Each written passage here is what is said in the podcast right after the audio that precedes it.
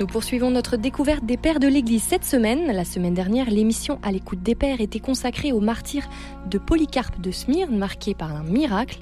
Une émission que vous pouvez réécouter en podcast sur notre site rcf.fr. Cette semaine, c'est à la figure d'Hermas que nous nous consacrons. Il serait, selon certaines sources, le frère de l'évêque de Rome Pie Ier, le dixième pape. Restez bien à l'écoute de Dialogue RCF, nous en parlons tout de suite avec nos invités. À l'écoute des pères l'émission de dialogue RCF sur les pères de l'Église avec Marie-Christine Azaël Massieu, catholique, et Jean Charmois, orthodoxe.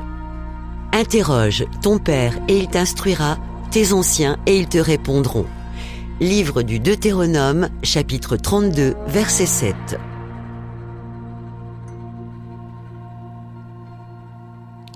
Bonjour Marie-Christine Adelmassieux. Bonjour. Et bonjour Jean Charmois. Bonjour. Alors cette semaine, nous parlons d'Hermas qui a écrit au deuxième siècle un ouvrage intitulé Le Pasteur. Euh, alors Marie-Christine Azelmassieux, euh, c'est un texte qui est déroutant pour vous. C'est un texte qui est un peu étonnant parce qu'il est tout à fait particulier par rapport aux autres textes des pères que nous avons à cette époque. On pourrait dire ça n'est ni une lettre ni une homélie, c'est un texte qui est long et qui est marqué par un certain nombre de caractéristiques qu'on peut résumer à deux ou trois points. Je pense que une première de ces caractéristiques qu'il faut signaler tout de suite parce que c'est vraiment très surprenant pour euh, ceux qui connaissent le Nouveau Testament, ce texte pendant plusieurs siècles a été publié à la suite des textes canoniques, de ce que nous appelons canoniques, dans le Nouveau Testament. Ce qui prouve beaucoup de choses qui sont significatives. D'une part, son intérêt, et ça nous allons voir que c'est un texte extrêmement intéressant, mais d'autre part qu'il était très bien diffusé, puisque la sélection des textes qui ont été retenus dans le Nouveau Testament progressivement, ça s'est fait quand même au long cours, la, sélection de ces textes a été faite effectivement en retenant ce texte d'Hermas ce qui montre que c'est vraiment quelque chose qui intéressait l'ensemble du monde chrétien. Alors ça, je dirais, c'est vraiment le premier point qui me semble frappant, et on l'a gardé dans le Nouveau Testament jusqu'au au-delà du IVe siècle. Dans un des premiers manuscrits de la Bible que nous avons, c'est-à-dire le Sinaiticus, qui date du IVe siècle, on trouve encore Hermas à la suite des autres textes. Alors, d'autre part, ce que l'on pourrait dire, c'est qu'effectivement, c'est un texte qui est très long, qui représente euh, quelque chose de très significatif de ce point de vue-là par rapport, par exemple, aux lettres de, de euh, les lettres d'Ignace que nous avons vues. Elles sont courtes chacune, et même au total, si on prend l'unité de, de mesure de tel ou tel livre, les lettres d'Ignace représentent 65 pages. Pour vous ayez une idée, le texte d'Hermas en représente 160. Donc c'est un texte qui est long et qui a des caractéristiques assez étonnantes, un peu du style apocalyptique. Il y a des visions, il rencontre des personnages avec pas mal de phénomènes allégoriques qui sont en même temps très transparents. Je dirais que si on le lit attentivement, on comprend assez vite qu'il s'agit de l'Église, de la vie de l'Église, de ce qui concerne la vie spirituelle des hommes dans cette Église. Donc les éléments qui nous sont donnés sont assez transparents. Ce qui est un peu déroutant, c'est de voir effectivement ces phénomènes de vision, de commentaires avec différents personnages qui nous donnent des éléments sur la vie de l'Église à cette époque, il n'y a aucun doute. Pour vous, euh, Jean Charmois, ce texte nous aide dans la compréhension de l'Église antique. Euh, comment exactement? Oui, alors c'est un c'est un, un, texte qui euh, qui évoque effectivement l'Église de manière euh, importante puisque Hermas est conduit à travers ses visions par un pasteur, d'où le titre de l'ouvrage qui s'appelle Le pasteur d'Hermas, par un pasteur qui s'avère être au travers de les visions l'ange de la pénitence. Et ce pasteur se révèle et lui explique un peu comment euh, ce que l'Église est un mystère, qui est une réalité transcendante. C'est pas seulement la réunion des fidèles. Donc il y a déjà une vision euh, très profonde euh, de, l'Église déjà à cette époque.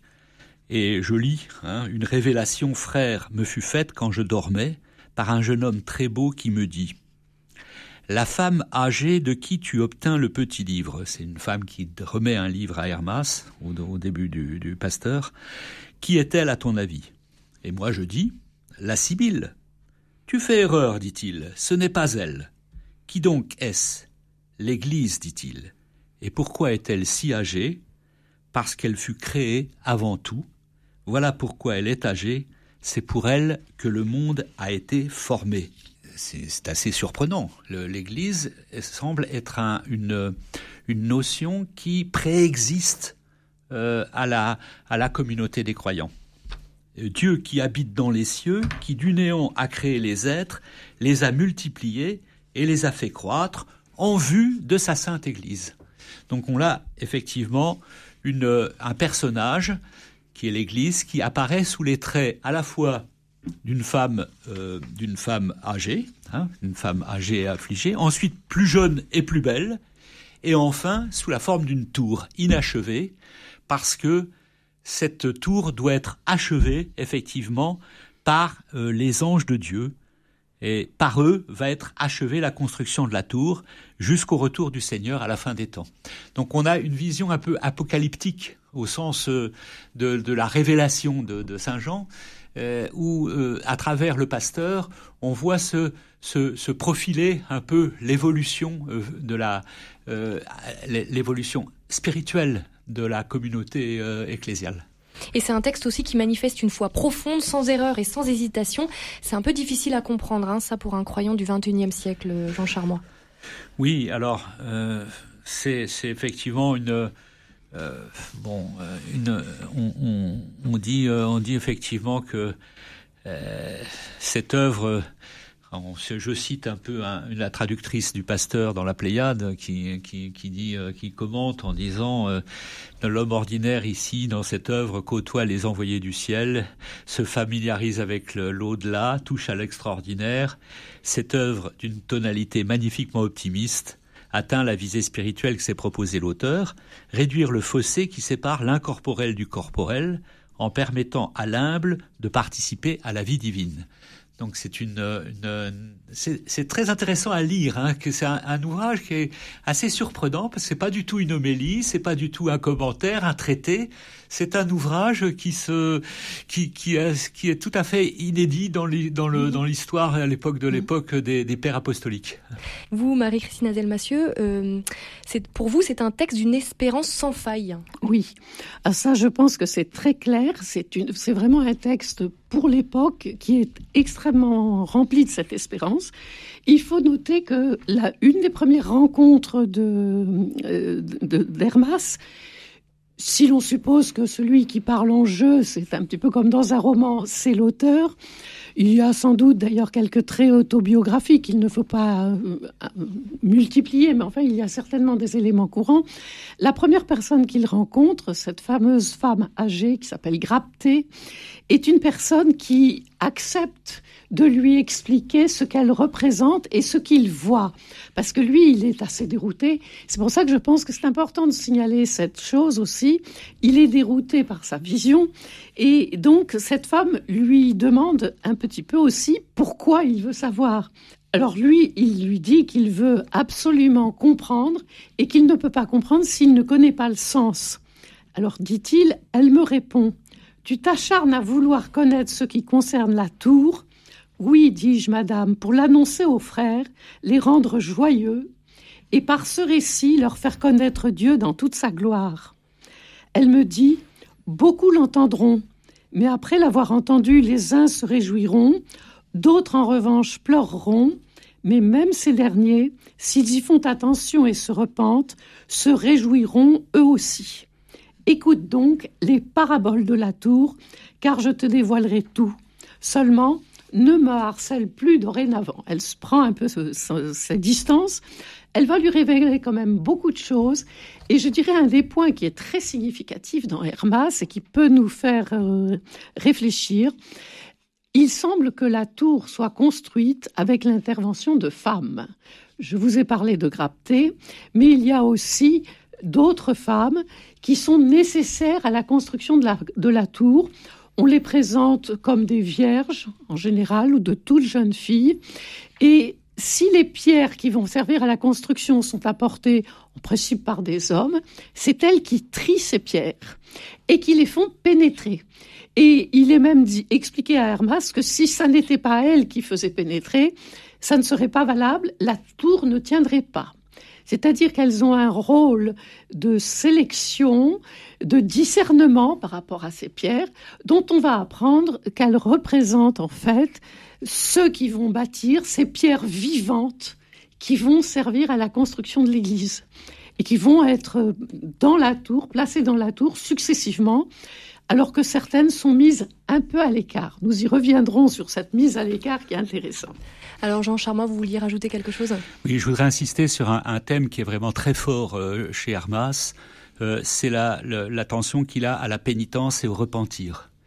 Euh, il faut voir qu'à cette époque, la pénitence n'était plus possible en quelque sorte pour certains après le baptême. Le baptême était le pardon des péchés, et ensuite il fallait plus du tout commettre de péché. Donc il y avait une position extrêmement rigoriste et Hermas a une, une, une, vision beaucoup plus profonde, beaucoup plus riche de la pénitence. Euh, il est presque considéré comme laxiste à l'époque par rapport à une certaine doctrine, et il, euh, il, insiste beaucoup à travers la pénitence et le repentir sur la vie spirituelle et il donne, à travers tous les préceptes qui sont, les douze préceptes qui sont évoqués, il donne des témoignages sur la vie spirituelle qui sont très admirables, sur le, la, croire à l'unicité de Dieu, se maintenir dans la simplicité et l'innocence, pas de médisance, partager avec l'indigent, aimer la vérité, se montrer patient, craindre Dieu garder ses commandements, prier le Seigneur avec confiance, éloigner la tristesse, revêtir la gaieté. Ça ressemble un peu aux dix commandements tout à fait, tout à fait. Et là, on voit qu'à travers cette, euh, à la fois ces visions, et, mais surtout ces préceptes, Hermas est un guide, et on comprend que à travers tout cela, il a été, euh, comme un peu comme les lettres de Paul, euh, ajouté pour certains à la, au, au, au, Nouveau Testament, aux Écritures, parce que c'est un texte qui a vraiment a une grande, une grande sagesse, une grande profondeur. Merci beaucoup Marie-Christine Azel-Massieu et Jean Charmois de nous avoir présenté la figure d'Hermas, une émission que vous pouvez retrouver en podcast sur notre site rcf.fr. La semaine prochaine, c'est Justin de Naplouse qui occupera toute notre attention et ce pendant deux émissions. Rendez-vous donc lundi prochain. Belle semaine à l'écoute de RCF.